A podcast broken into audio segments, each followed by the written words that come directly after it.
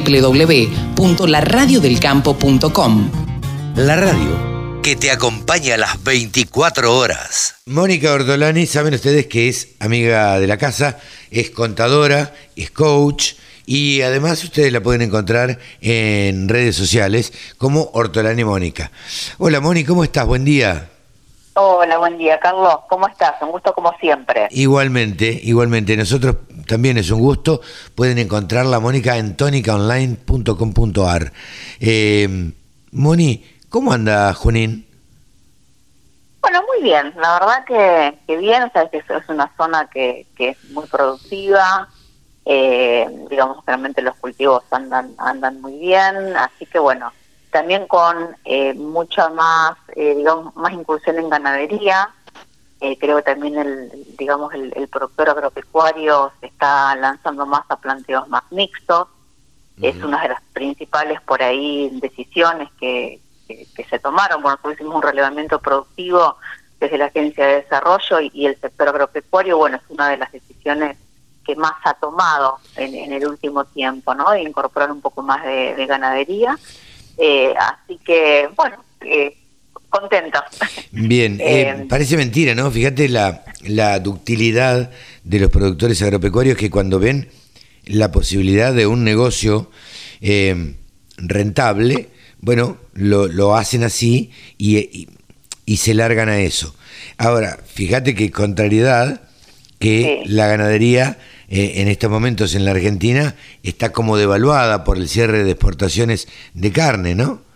Eh, sí, totalmente. O sea, eh, digamos, pensando en la sustentabilidad, ¿no es cierto? Y en los planteos, bueno, qué bueno que el productor esté pensando en hacer planteos más mixtos. Ahora, te cambian las reglas del juego y, estamos como estamos, ¿no? Entonces, pues fíjate en cómo, eh, cómo enseguida cuando no dice algo tenés que como que repensarlo otra vez porque bueno, uy, te cambiaron las, reglas del juego y lo que te era negocio, te era eh, inversión, que sea que el productor siempre está viendo cómo invertir, sí, sí. Eh, sea en un fierro, en una maquinaria, en mejor tecnología eh, de insumos o de procesos, también en la ganadería, y bueno, ya le cambian las reglas del juego y lo que está pasando, no es cierto, con la carne. Yo no soy una experta en ganadería, no es cierto, pero bueno, sabemos lo que el cierre de las exportaciones y, y además el, no trabajar en cadena, como ya lo hemos hablado en otras columnas, Carlos, el, el, no pensar en los distintos eslabones de la cadena, que en definitiva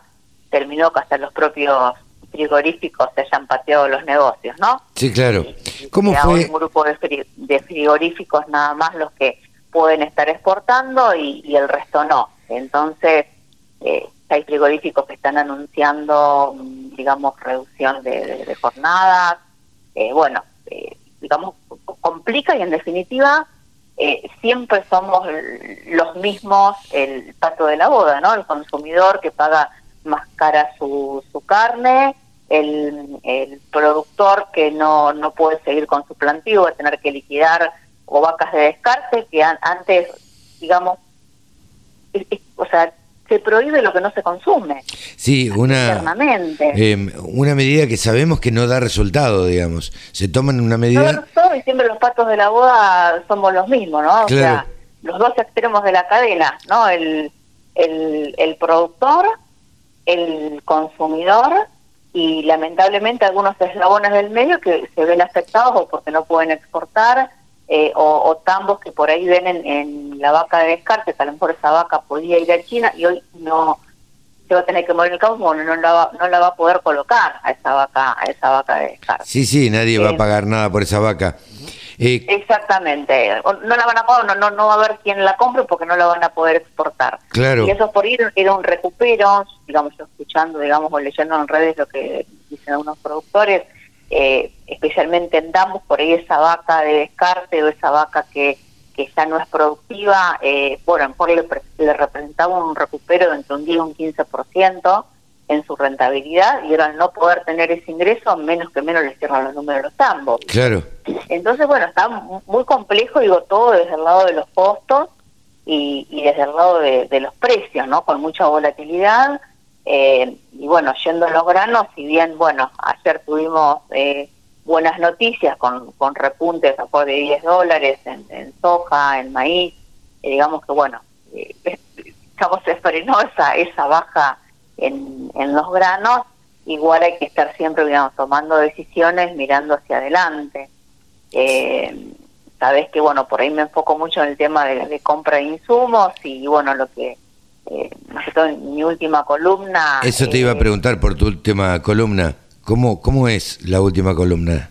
No, la última columna que, que escribí, eh, ahora está saliendo en el horno la, la, de esta semana, ¿no? Pero en, yo escribí la, la, la semana pasada eh, Granos e Insumos, las dos caras de tu moneda, que la pueden ver en, en mi página, eh, donde, bueno, si bien, o sea, tuvimos dos efectos combinados, el aumento de los insumos y la baja en la cotización de los granos. Si vos lo mirabas en relación con los precios disponibles de hace un año atrás, por más que, bueno, los fosfatos aumentaron un 71%, glifosato un 20%, más o menos, y la uria un 50%, el hecho que, bueno, el maíz haya repuntado respecto al año pasado en un 54%, en esa relación insumo-producto, en, en maíz especialmente, estaba como un poquito mejor en la mayoría de los cultivos, van a encontrar incluso la tabla eh, con los quintales, eh, y trigo es el, digamos, el que digamos peor está en relación al año pasado. Eh, pero ¿qué es lo que pasó, Carlos? muchos, si bien a lo mejor pudieron aprovechar los insumos antes de los aumentos, el tema es que la mayoría no cerró el precio del grano.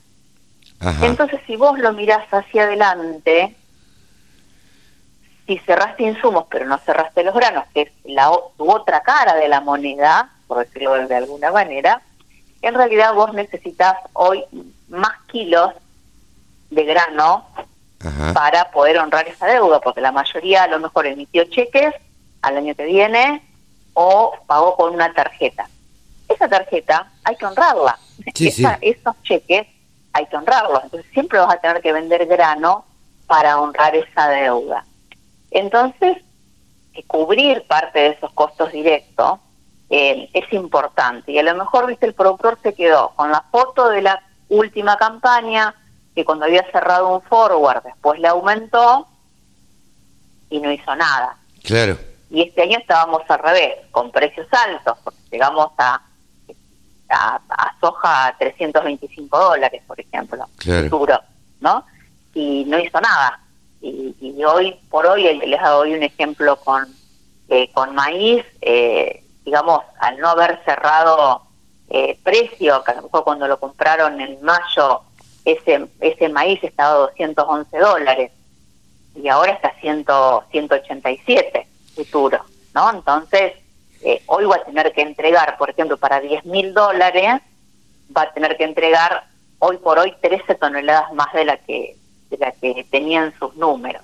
Y cuando eso lo llevas a lo, lo, llevas a, a pesos, son en 10 mil dólares tres, casi 325 mil pesos más. Es una torta de plata. Es un montón de plata, claro. Precios. Sí, sí. De grano. Sí, sí. Eh, ¿Y, qué sería lo ideal eh, para estar mirando las dos caras de la moneda, ¿no? Claro. El grano y el insumo.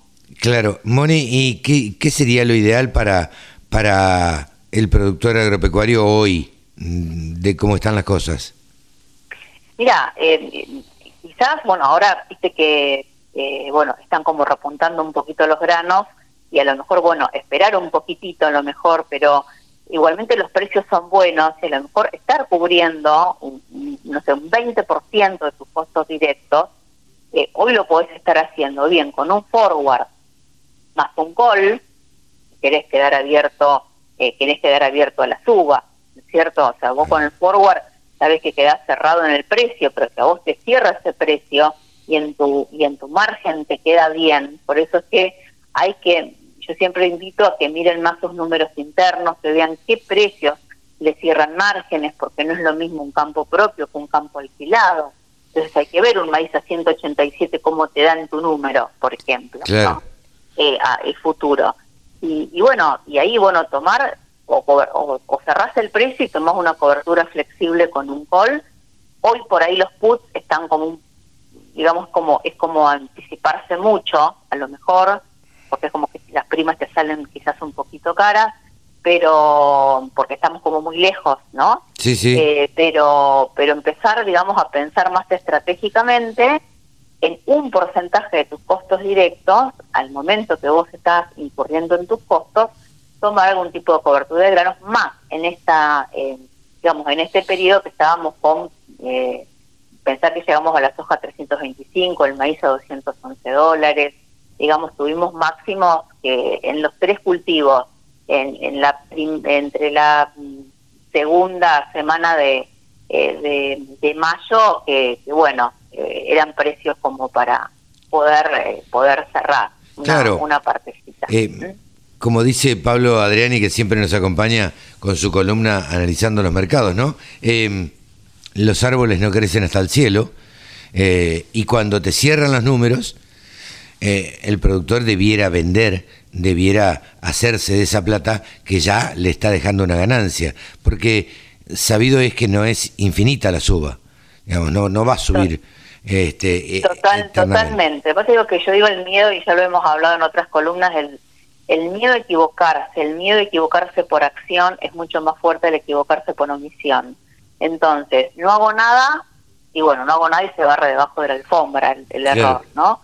Ahora, cuando se reprecio después me subió, me quedó un punto de dolor mucho más fuerte. Eh, entonces, bueno, digamos, la importancia de la agilidad en la toma de decisiones cuando encontramos precios que nos cierran los márgenes. Y no es cuestión de jugarse un pleno, ¿no? No, no, no, se digo vender el 100% de la producción, pero al menos un porcentaje de tus costos directos. Y después con el resto sí jugar, pero al menos una partecita de los costos directos, tomar algún tipo de cobertura flexible y, empezar a decir, bueno, es un seguro más y, en mi presupuesto asignar una parte de fondos a poder hacer opciones, ya sea con calls o con, o con puts, y una parte de mi presupuesto asignarla a, hacer, eh, digamos, a hacer cobertura. Eso es un poco, digamos, que, que, lo vayan... Eh, es, es, ejercicio, digamos, andar en bicicleta y, también pensar que siempre digo, son negocios de promedio, ¿viste? Claro. Eh, eh, tanto en la campaña como para pensar en cuatro o cinco campañas, no es el resultado solamente de una campaña. Entonces, bueno, es ir buscando los mejores promedios. Claro, eh, viste que los productores agropecuarios, quienes hemos nacido en el campo, normalmente ven solamente los números de esa campaña en particular. Pero cuando uno promedia la cuando uno promedia la vida útil del campo, digamos, o, los últimos cinco años, ahí hay que ver, porque los productores obviamente se quejan porque no llueve hoy, pero se acuerdan del, no se acuerdan de la inundación del año pasado. Entonces, a veces es un poco injusto juzgar solamente por una campaña cuando se ganó en otras tres o cuatro o cinco, ¿no? Exactamente, por eso es mirar más los, mirar más los promedios, ¿no? Tanto de la propia campaña, ¿no es cierto? Ir viendo cuáles son los, los el precio promedio que vos vas logrando de la campaña y también de las últimas cuatro o cinco campañas, eh, porque eh, eh, es, una película. claro, no es una foto, verlo como una película y no como una foto. Y no como una foto y por eso que cada campaña es distinta, y yo veo que a veces como que se toman decisiones con la foto de la última campaña o de acuerdo al punto de dolor que te quedó de la última campaña y en realidad yo tengo que nosotros tenemos que estar pagando los insumos con el grano que vamos a producir el año que viene. Entonces también tenés que estar mirando los precios futuros si es que vos te endeudaste y tomaste deuda y vas a tener que vender grano para honrar esa deuda. Claro. Mónica, muy amable como siempre. Bueno, bárbaro, Carlos, gracias como siempre. ¿eh? Te mando un saludo y este y siempre clara en, los conceptos. Mónica Ortolani, titular de toniconline.com.ar. Gracias, Moni. Gracias a vos, Carlos. El sector agroindustrial es el que más mano de obra ocupa en la Argentina. Nos merecíamos una radio. www.laradiodelcampo.com